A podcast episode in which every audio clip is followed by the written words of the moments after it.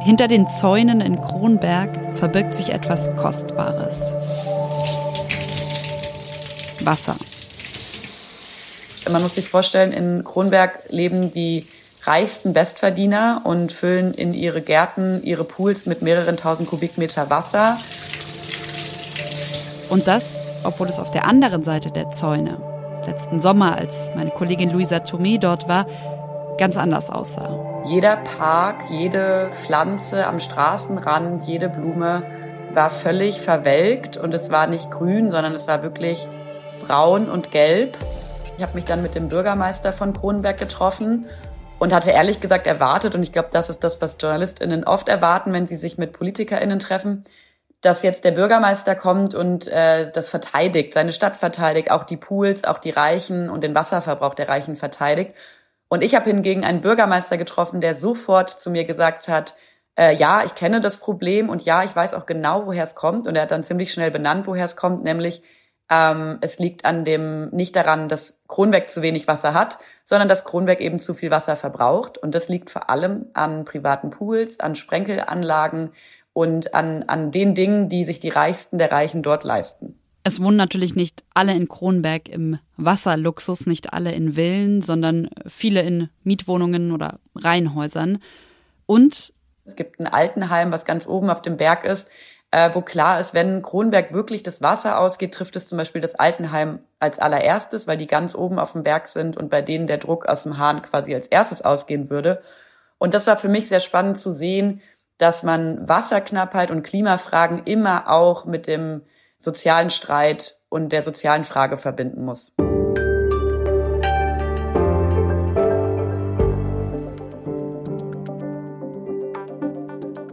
Die Pools sind voll und Deutschland trocken. Was mir Luisas Recherche auch nochmal ziemlich klar gemacht hat, ist, dass vielen Menschen scheinbar noch gar nicht so richtig bewusst ist, in welcher Trockenheit wir auch schon hier leben. In dieser Folge wollen wir deshalb an zwei weitere Orte, an zwei weitere Regionen heranzoomen, an die man sonst vielleicht eher denkt, wenn man den nächsten Urlaub plant oder das Auslandssemester zum Englisch lernen. Und damit begrüße ich Sie zu diesem Was jetzt Spezial, zu einer Folge, über der folgende Frage steht. Wem gehört das Wasser? Ich bin Konstanze Keins.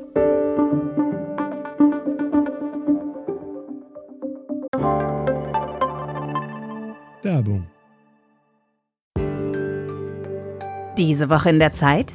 Die Bücher des Frühlings. 16 Seiten blühende Fantasie von gefährlichen Liebschaften, einer Flucht auf dem Mississippi und magische Erzählkunst. Das Literaturspezial zur Buchmesse in Leipzig. Die Zeit, Deutschlands größte Wochenzeitung. Jetzt am Kiosk oder direkt bestellen unter zeit.de/slash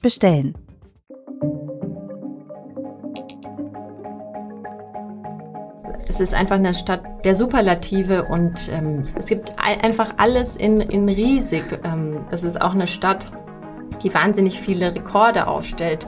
Die meisten Springbrunnen in einem Hotel, ähm, das höchste Hotel. Las Vegas ist Symbol der Vergnügungssucht, der Unvernunft und Symbol der Verschwendung. Las Vegas wird auch Sin City genannt, also die Stadt der verzeihbaren Sünden. Mitten in der Wüste von Nevada können Spielerinnen und Spieler, können Glückssuchende reich werden oder aber ihr letztes Geld verspielen. Nicht weit vom Death Valley, also dem Tal des Todes, da wo es mit die heißesten Temperaturen auf unserer Erde gibt, spucken riesige Brunnen Wasserfontänen und da können sich Touristinnen und Touristen durch ein nachgebautes Venedig schippern lassen. Alles in dieser Stadt der verzeihbaren Sünden. Und genau hierhin ist meine Kollegin Maria Mast aus dem Wissensressort von Zeit Online gereist, um über etwas zu schreiben, was hier auf den ersten Blick ja erstmal nicht fehlt, nämlich Wasser die Stadt hat es äh, perfektioniert, einen so zu verzaubern. Auch dieser Springbrunnentanz äh, vor dem Bellagio, den man ja auch aus Filmen kennt, der ist perfekt durchkomponiert und äh, es macht Spaß, dann der Musik zuzuhören und zu gucken, wie diese Fontänen dann hoch und runter gehen, mitten in der Wüste. Und das vergisst man dann auch so ein bisschen. Mitten auf dem Strip, da wo sich ein Hotel ans andere reiht, steht auch das Mandala Bay. Das ist auch ein Hotel. Die Fassade ist mit Blattgold verziert. Dahinter, klar, da gibt es ein Casino, da gibt es Pools, Restaurants. Aber es gibt auch das Shark Reef Aquarium. Das ist eines der größten Aquarien der USA. 14 riesige Wassertanks stehen da. Allein in den größten passen etwa 5 Millionen Liter Wasser. Es gibt Süßwasseraquarien, es gibt aber auch Salzwasseraquarien und deshalb stellt Adrian Rowland, sie leitet das Aquarium im Mandela Bay Hotel, aus dem Wasser, das einfach aus dem Hahn kommt, ihr eigenes Meerwasser her. Ja, und da tummeln sich dann Schildkröten, Haie, Rochen. We have the black tip reef shark that just swam by us a moment ago. Um, and so if, you know, any if you were diving, you know, Great Barrier Reef, that sort of region, it'd be uh, Überall Wasser, überall Fische, nirgends auf jeden Fall Knappheit. Das Mandala Bay hat den zweithöchsten Wasserverbrauch unter den Hotels in Las Vegas, wird nur übertroffen vom Venetian, das ist auch ein Hotel und da kann man dann auch mit Gondeln durch so ein Fake Venedig schippern. Maria, hilf uns mal, dieses Bild zu verstehen. Also Las Vegas liegt mitten in der Wüste und ich habe auch mal nachrecherchiert. Seit dem Jahr 2000 herrscht in Teilen des Südwestens der USA Dürre. Wie kann sich also eine Stadt wie Las Vegas auf der anderen Seite diese Verschwendung, also diese Wasserverschwendung im Endeffekt ja leisten?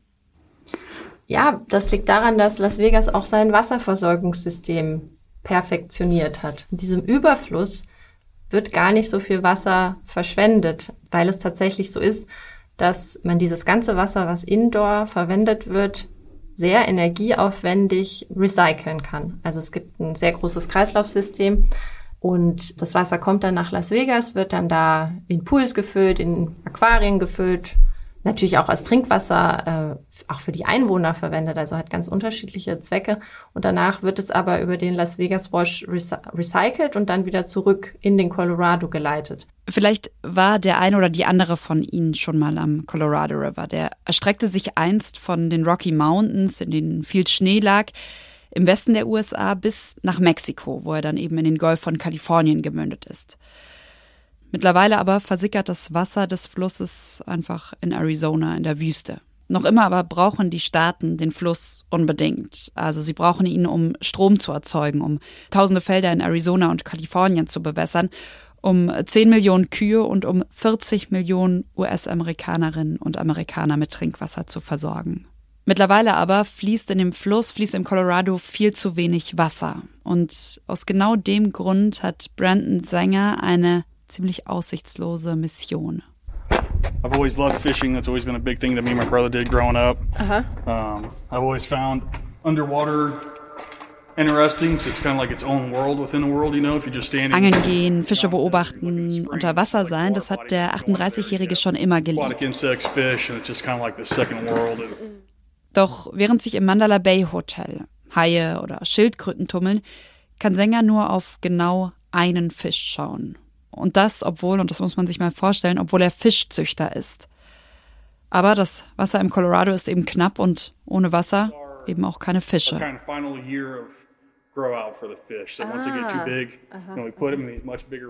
Maria, die Fischzucht von Brandon Sanger liegt am Lake Mead. Das ist der Stausee, an dem das Wasser vom Colorado River sozusagen gestaut wird, in der Nähe von Las Vegas. Und äh, Sänger wird jetzt von der US-Regierung bezahlt und auch von der Wasserbehörde Südnevadas bezahlt, um dort wieder einen ganz bestimmten Fisch hin zurückzubringen. Das ist äh, eine Art, die vom Aussterben bedroht ist. Der Fisch ist ein äh, Saukarpfen und der war mal im ganzen Colorado verbreitet und ist jetzt im Unterlauf gar nicht mehr verbreitet. Und das liegt daran, dass äh, Staudämme gebaut wurden und sich damit die Ökosysteme für den Fisch verändert haben. Und es liegt auch daran, dass wenn weniger Wasser im Fluss ist, die Wassertemperatur höher wird.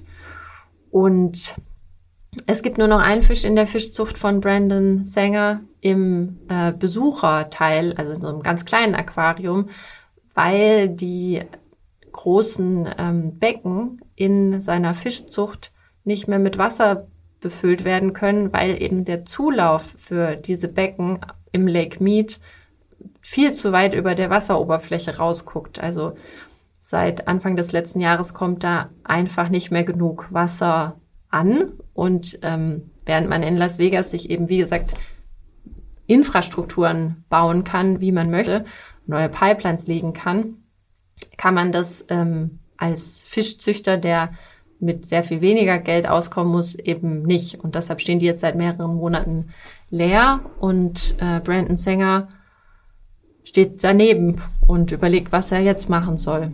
Sänger wartet und hofft auf mehr Wasser. Aber wie er das Problem, dass es einfach zu wenig Wasser im Lake Mead gibt und geben wird, wirklich lösen kann, das weiß er nicht. Und ja, so schaut er eben vom Ufer aus zu, wie es immer weniger wird. Len Schilling arbeitet nur ein paar Kilometer entfernt von Sängers Fischzucht. Aber er hat eine andere Perspektive auf das Verschwinden des Wassers. Jeden Morgen steigt er nämlich in einen Aufzug und fährt erstmal 50 Stockwerke nach unten. Er läuft dann durch einen langen Tunnel. Dann geht's nochmal drei Stockwerke weiter nach unten und dort steht sein Schreibtisch. Von hier blickt er auf Wasser und auf ziemlich viel Beton. Rechts von ihm staut eine 200 Meter dicke Betonmauer das Wasser des Lake Meads, also des größten Stausees der USA. Auf der anderen Seite, links von ihm, da kann er aus dem Fenster dem Wasser hinterher schauen, das weiter nach Süden fließt. Das Büro von Len Schilling liegt am Fuße des Hoover Dams. Ganz unten, also im Black Canyon, genau auf der Grenze zwischen Nevada und Arizona. Len Schilling ist der Chef des Staudamms und von hier unten überwacht er eben, wie viel weniger Wasser durch das Kraftwerk am Fluss des Dammes fließt. When the Southwest was being settled, they discovered this rich, fertile er erzählt, dass der Grand Canyon jahrzehntelang Landstriche geflutet hat, dass er Ernten zerstört und Häuser mit sich gerissen hat. The Colorado River really wasn't cooperating. Pretty wild river, snowmelts, flooding and stuff. So they needed to control the water, and that was why Hoover was primarily built. Dass er sich zwei Kilometer tief ins Gestein gefressen hat. Und zwar bis zu dem Zeitpunkt, bis diese riesige Betonmauer gebaut wurde. 1935 war das und diese Mauer war damals eine der größten ingenieurstechnischen Meisterleistungen der Welt. Wir hatten das ja eben schon ganz kurz, dass der Lake Mead das größte Wasserreservoir der USA ist und diesen Stausee hat ja der Hoover Damm erst ermöglicht, den hat er geschaffen. Du warst ja im Herbst dort und du hast mir erzählt, dass dir eine Linie besonders aufgefallen ist. Ähm, die wird auch Bathtub Ring genannt. Also wie so der Schmutzrand der Badewanne, wo man eben sieht, so hoch stand das Wasser mal und so hoch steht das Wasser jetzt. Mhm. Kann man denn sagen, wie viel das Wasser tatsächlich zurückgegangen ist? Das sind 50 Meter, dass sich das Wasser quasi senkrecht zurückgezogen hat. Und das in einem riesigen Canyon. Das ist einfach ein riesiges Wasservolumen, was verschwunden ist, was über die Jahre weniger geworden ist. Und das zu sehen ist äh, dann einfach nochmal krass. Schon vor 100 Jahren haben Colorado, New Mexico, Utah, Wyoming, Nevada, Kalifornien und Arizona einen Pakt geschlossen. Und zwar haben sie vereinbart, wer wie viel Wasser abbekommen soll. Als der Pakt aber geschlossen wurde, da hat der Colorado eigentlich alle ausreichend versorgen können. Heute aber ist es eben anders. Es fließt immer weniger Wasser aus den Rocky Mountains Richtung Mexiko. Maria, lass uns einmal noch ganz kurz auf das Warum eigentlich schauen. Normalerweise wird der zu 90 Prozent von dem Schmelzwasser der Berge in Colorado und Wyoming gespeist. Und dieses Schmelzwasser ist signifikant weniger geworden. Aber es liegt auch daran, dass es heißer ist, also dass auch mehr Wasser ähm, verdunstet. Das hängt also schon auch mit der Klimakrise zusammen, oder? Ja, also es ist auf jeden Fall ähm, verbunden mit der Klimakrise, weil eben ähm, Schnee und Eis wegbleiben weil es weniger regnet, an anderen Stellen regnet.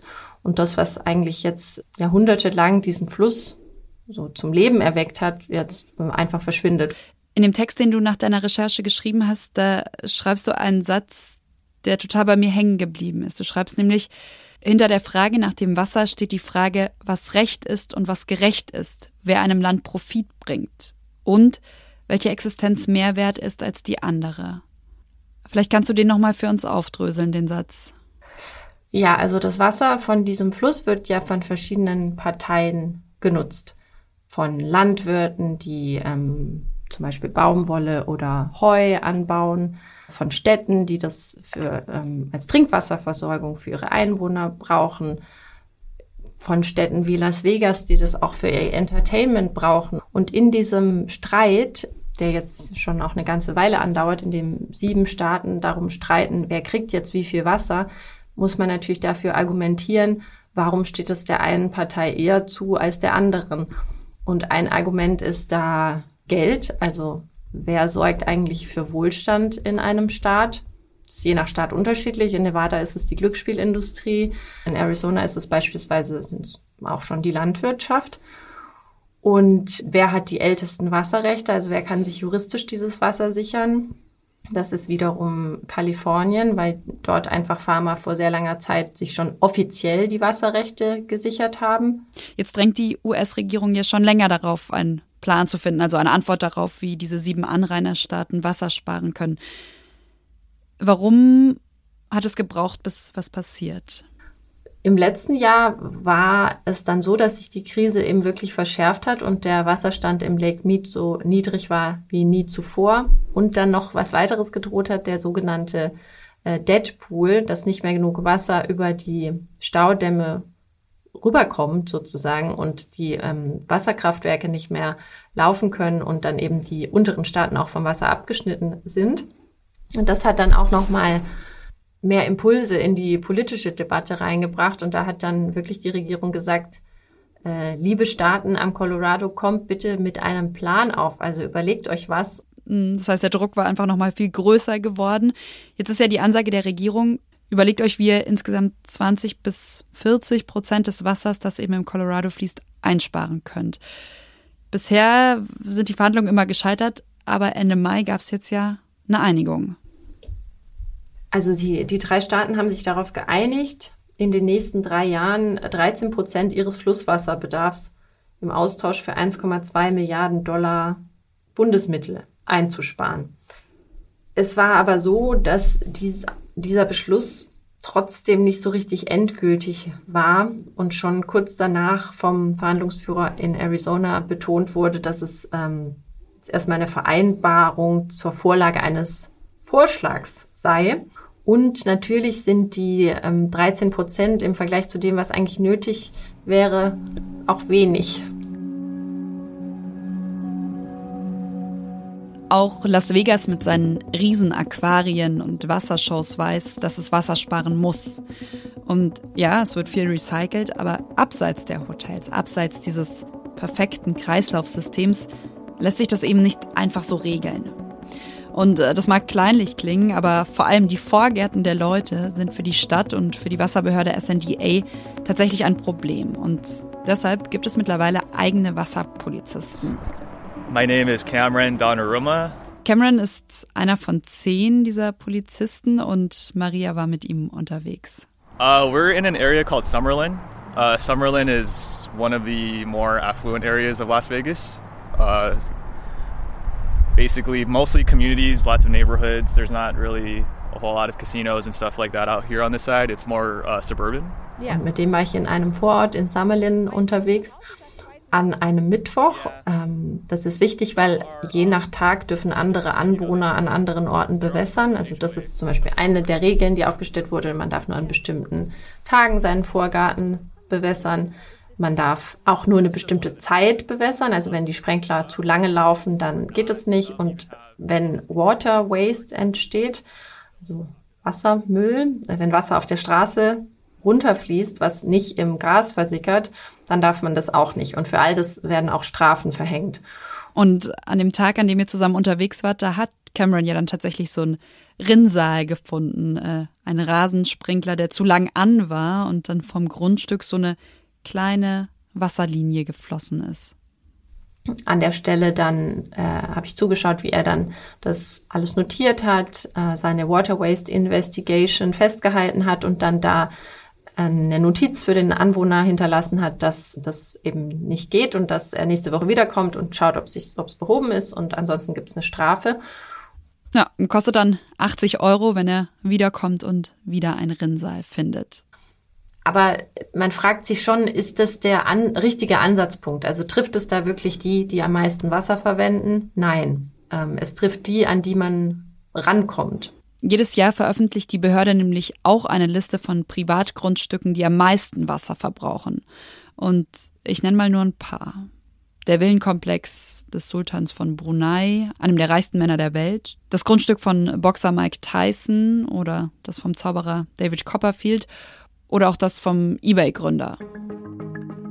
Diese Superreichen verbrauchen 100 Mal so viel Geld wie der Durchschnittshaushalt in der Gegend.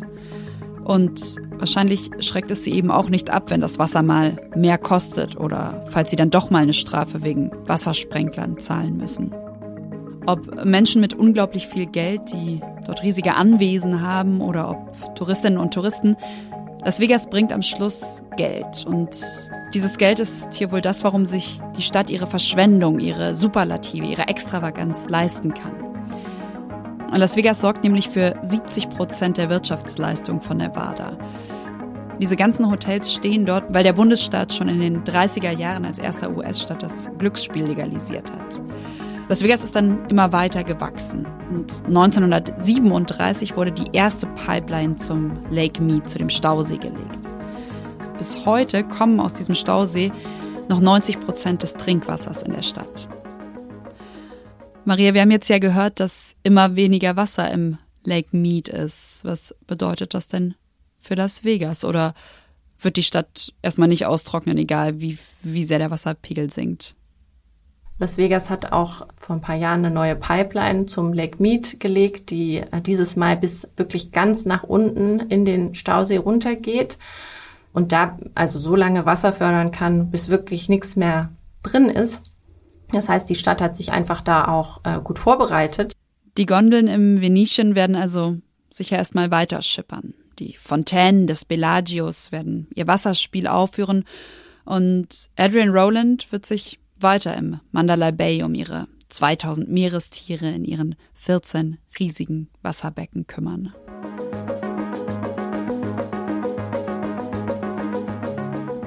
...8750 Kilometer entfernt von Las Vegas, vom Hoover Dam, vom Lake Mead, einmal über den Atlantik, hatte im Streit ums Wasser schon ein neues Kapitel begonnen. Se passer après Sainte-Soline, c'est que, plus que jamais, partout en France, un vent de colère va régner. Im März 2023 ist der Streit ums Wasser in Saint-Solin eskaliert. Landwirte gegen Umweltaktivisten, Aktivistinnen, Landwirte gegen Landwirte. Wenn ich das meinen äh, Freunden in Deutschland erzählt habe, habe ich immer gesagt, dagegen ist Lützerath ein Kindergeburtstag.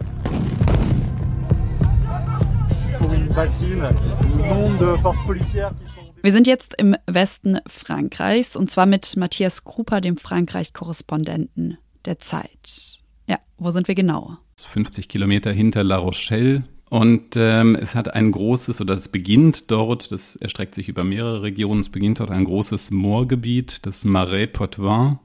Ähm, das ist im Grunde genommen eine ehemalige Atlantik, ein ehemaliger Atlantikausläufer. Für die Frankreich-Kenner und Kennerinnen unter Ihnen, wir sind im Departement de Sèvres. Es ist eine traumhafte, eine traumhafte, auch viel, auch touristisch sehr erschlossene Gegend, wo man auf kleinen Kanälen, auf kleinen ähm, Bächen, Flüssen äh, entweder selber paddeln kann oder sich paddeln lassen kann oder sich auf verschiedenen äh, Schiffchen äh, durchfahren lassen kann. Aber auch diese Idylle hat sich verändert. Es gab nicht nur im vergangenen Sommer diesen Rekordsommer, sondern es gab in gewisser Weise auch einen Rekordwinter. Es hat im Dezember und Januar 32 Tage am Stück so gut wie nicht geregnet. Und äh, dadurch sind Grundspeicher nicht wieder aufgefüllt worden, dadurch haben Flüsse kein, äh, kein neues Wasser bekommen. Dadurch ist also sozusagen schon bevor der Frühling und jetzt der Sommer begonnen hat, ist ähm, sozusagen der Wasserstand im wahrsten Sinne des Wortes eben schon sehr niedrig und die Reserven im Grunde genommen aufgebraucht. Und das gilt eben insbesondere auch dort in der Region, in diesem äh, in Deux-Sèvres. Und so spitzt sich in Deux-Sèvres ein Konflikt zu, der sich um eine Frage dreht. Und zwar um eine, die wir schon vom Colorado River kennen. Nämlich, wem gehört das Wasser, das immer weniger wird und wer darf es wofür nutzen? Einer, der sehr viel Wasser verbraucht, ist François Pétorin. Er baut Getreide an, Raps, Sonnenblumen, Mais, auch ein bisschen Tabak. Und er ist einer von 1900 Bauern in Deux-Sèvres. Er hat einen mittelgroßen Betrieb mit 13 Hektar. Als mein Kollege Matthias ihn Ende Mai besucht hat, da hat es gerade zwei Wochen nicht geregnet, erzählt Pitorin. Und dann ist noch der Winter zugekommen, der über die Felder weht und den Boden eben auch nochmal zusätzlich ausgetrocknet hat.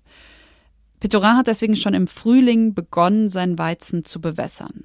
Und er weiß aus vergangenem Jahr, was passieren würde, wenn er das nicht tut. Grosso modo, c'est 80 000 euros de, de perte de chiffre d'affaires. Mhm. Parce que j'ai pas pu arroser les, les blés. Er sagt, im letzten Jahr hätte er 80.000 Euro weniger Umsatz gemacht, wenn er nicht bewässert hätte.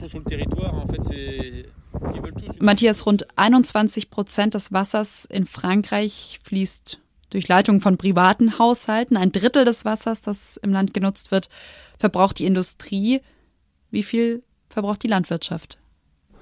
Also auf ganz Frankreich gerechnet 45 Prozent des verbrauchten Wassers werden von der Landwirtschaft verbraucht. Das ist mit Abstand der größte, mit Abstand der größte Teil. Und äh, umgekehrt ist natürlich für die Landwirte die Auswirkung am dramatischsten, wenn das Wasser knapper wird oder wenn es kein Wasser gibt und das Wasser wird knapper. Petoran sagt, seit zwei Jahrzehnten würde es immer mehr Dürren geben. Euh, donc c'était très compliqué, c'est très compliqué à gérer, donc on pouvait pas rester euh, inerte sans rien faire euh, pour tout le monde quoi. Und mit all diesen Dürren, mit all der Trockenheit im Hinterkopf sagt er auch, wir konnten einfach nicht nichts tun. C'est pour ça que l'idée était de créer ça. Donc le, le but c'était ça, c'était économiser substituer, partager. Quand on dit substituer, c'est-à-dire Und so ist dann eine Idee entstanden. Und zwar große, riesige Wasserbecken zu bauen, Wasserreservoirs. Im Winter soll darin Wasser gespeichert werden.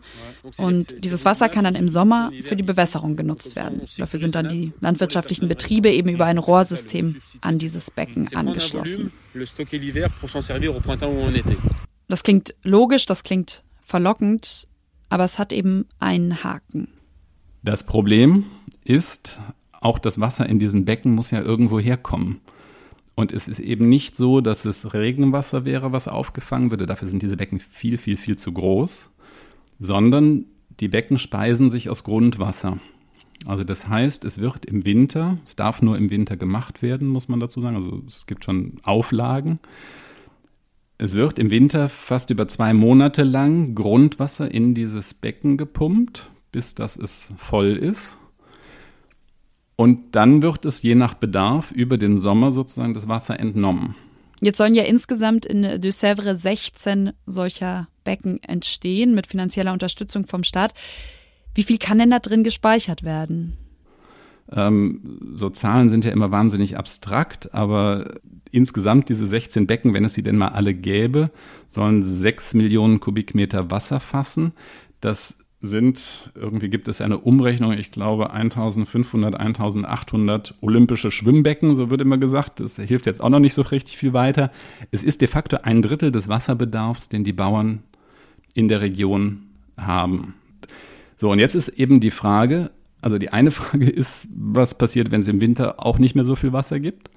Und die andere Frage ist, welche mittel- und langfristigen Folgen hat das für, den, für das Grundwasser? Und der Vorwurf ist eben, es gibt verschiedene Vorwürfe, aber der Hauptvorwurf ist, ihr riskiert damit, dass insgesamt der Grundwasserspiegel sinkt und dass ihr damit sozusagen auf mittlere und lange Sicht äh, das Problem größer macht und nicht kleiner macht, was in der Region ist, nämlich die, der, der Trockenheit zu begegnen.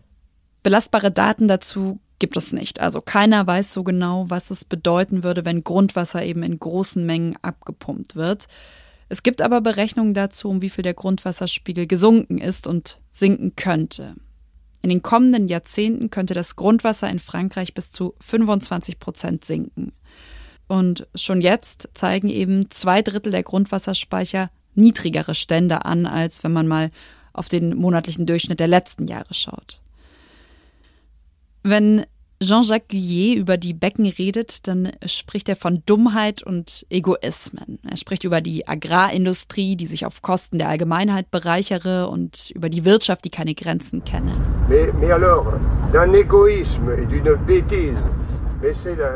Er spricht auch eher nicht von Speichern oder Reservoirs, sondern von Megabassinen, also Megabecken. Jean-Jacques Guillet ist 72 äh, Jahre alt und er wiederholt eins immer wieder. Das Wasser in die Böden und nicht in ein Becken gehöre. L'eau, c'est pas dans les bassines qu'il faut qu'elle soit, c'est dans le sol. C'est dans le sol qu'il faut qu'elle soit l'eau. Encore une fois, c'est là. Seine Kindheit und Jugend hat er in der Natur verbracht, erzählt er an. Bächen, im Wald. Als Erwachsener dann hat er aber zuschauen müssen, wie Flure bereinigt wurden, wie Bäume gefällt wurden und das alles mit einem Ziel, nämlich dass es immer mehr Platz für Mais und Getreidefelder gibt. Später ist Guillet dann in die Politik gegangen. Er war 20 Jahre lang Bürgermeister einer kleinen Gemeinde in der Region. Und heute, mittlerweile mit 72 eben, ist er in Rente und er ist Umweltschützer. Ende März stehen in Saint-Soulin rund 3000 Polizistinnen und Polizisten weit über 10.000 Menschen gegenüber. Aktivisten und Aktivistinnen, Bauern mit vor allem kleineren Betrieben sind gekommen.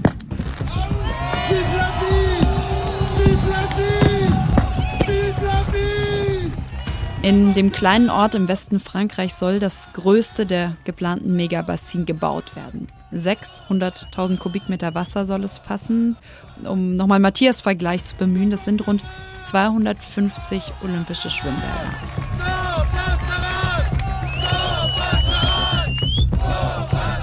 An diesem 25. März 2023 brennen in Sansolin Polizeiwagen. Hubschrauber kreisen über dem 350 Einwohnerort, Molotow-Cocktails und Steine fliegen und die Polizei schießt mit Tränengas. Am Ende des Tages sind 47 Polizistinnen und Polizisten verletzt und 200 Demonstrierende, zwei davon sogar schwer. Und das war für mich der Moment, wo ich dachte, ist ja krass, irgendwie die streiten ums Wasser ähm, und es sterben fast, es sterben fast Menschen. Auch Rémi Laurendeau war im März in Saint-Soulin. Er ist aber kein Umweltaktivist, er ist auch Bauer und er ist nicht der einzige Bauer, der zur Demonstration gekommen ist. Denn es gibt auch einige Landwirte, die gegen die Becken sind. Und das sind vor allem Landwirte mit kleineren landwirtschaftlichen Betrieben. Alors, euh, j'ai à peu près 3 hectares de terrain, mhm. que, une partie que je loue et j'en possède un demi-hectare. Statt Mais und Weizen für den Export zu produzieren, baut Rémi Laurendeau seit sechs Jahren Gemüse an. Alles Bio, das verkauft er dann selbst auf Märkten. Und trotzdem muss auch er natürlich seine Beete bewässern. Sans eau, on n'a pas de légumes. Ohne Wasser gibt's kein Gemüse, sagt er. Matthias, wenn auch dieser in Anführungszeichen kleine Bauer Wasser braucht, warum ist er dann so sehr gegen diese Megabassin? Der hat wiederum im Grunde genommen zwei Sorgen. Der hat diese und ist gegen diese Becken. Der hat äh, eben auch die Grundsorge, dass das Wasser, namentlich das Grundwasser auf seinem Grundstück, von dem er sich bedient, ähm, durch die Becken in Mitleidenschaft gezogen wird und der Grundwasserspiegel insgesamt sinkt. Der hat aber auch ganz simpel den Vorwurf, dass an diese Becken ausschließlich große Betriebe angeschlossen werden. Also das heißt, er mit seinen drei, Quadrat, drei Quadratmetern, sage ich schon, drei Hektar, überhaupt keine, überhaupt keine Chance hat, äh, an diese Infrastruktur angeschlossen zu werden. Seit Ende März hat auch Frankreich einen Wasserplan. Bis 2030 sollen ja 10 Prozent des jetzigen Verbrauchs eingespart werden. Ich finde aber trotzdem, dass dieser Streit um die Wasserreservoirs in Frankreich ein ganz gutes Beispiel ist und zeigt, dass eben in diesem Kampf ums Wasser die Fronten nicht immer so ganz eindeutig sind, oder?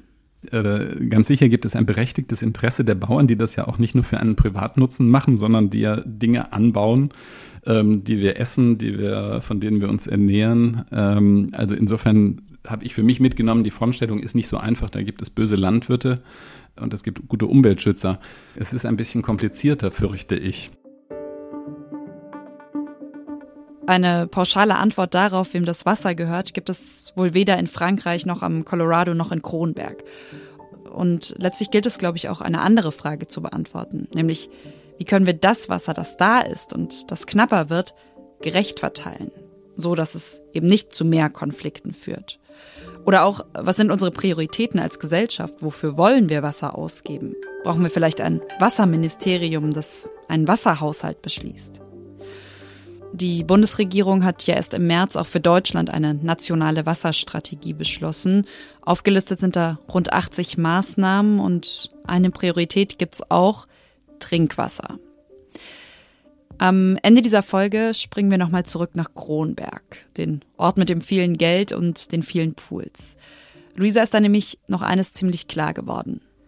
Für mich war es erstmal eine große Erkenntnis, ähm, dass ich mir in der Stadt habe zeigen lassen, wo das Wasser überhaupt herkommt und dass ich gemerkt habe, dass wir uns als Gesellschaft, die es äh, gewöhnt ist, einen Hahn aufzumachen, sehr wenig Gedanken darum machen, wo dieses Wasser eigentlich herkommt und dass dieses Wasser auch irgendwo ein endliches Produkt ist, das nicht endlos einfach weiter aus dem Hahn kommt. Und ich glaube, das ist total wichtig, sich damit zu beschäftigen, äh, wo kommt unser Wasser her, wo wird es aufbereitet und was für Kapazitäten ähm, haben wir und wann geht eben dieses Wasser auch aus. In Kronberg kommt das meiste Wasser aus dem Taunus. Schnee schmilzt und die Wassertanks der Stadt füllen sich. Doch es gibt eben immer weniger Schnee und das Regenwasser reicht auch nicht aus. Und aus dem Grund kauft die Stadt jetzt eben zusätzlich Wasser von den hessischen Wasserwerken. Vielleicht ist genau das ja ein Anfang, mal herauszufinden, woher das Wasser bei einem Zuhause eigentlich kommt. Kommt ja nicht einfach aus der Leitung. Und dann den Hahn vielleicht auch öfter einfach mal zuzulassen.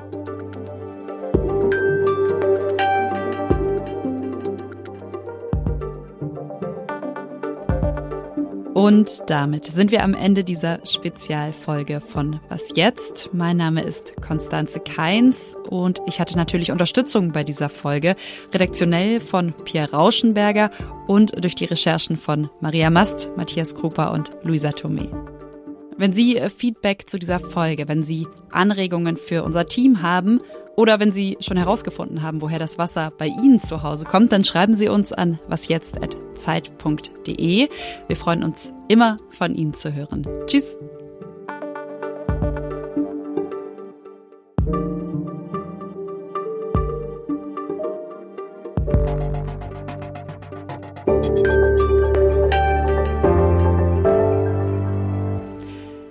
Ach, und einen Hinweis, den hänge ich noch hinten ran. Wir verabschieden uns jetzt erstmal in eine Sommerpause mit den Spezialfolgen, aber es werden trotzdem weiterhin Folgen erscheinen. Manche kennen sie vielleicht schon, andere noch nicht, denn es kommt ein neues spannendes Projekt. Davon werden Sie rechtzeitig hier erfahren und Ende August gibt es dann auch wieder neue Spezialfolgen. Tschüss, haben Sie einen schönen Sommer, aber erstmal ein ganz schönes Wochenende.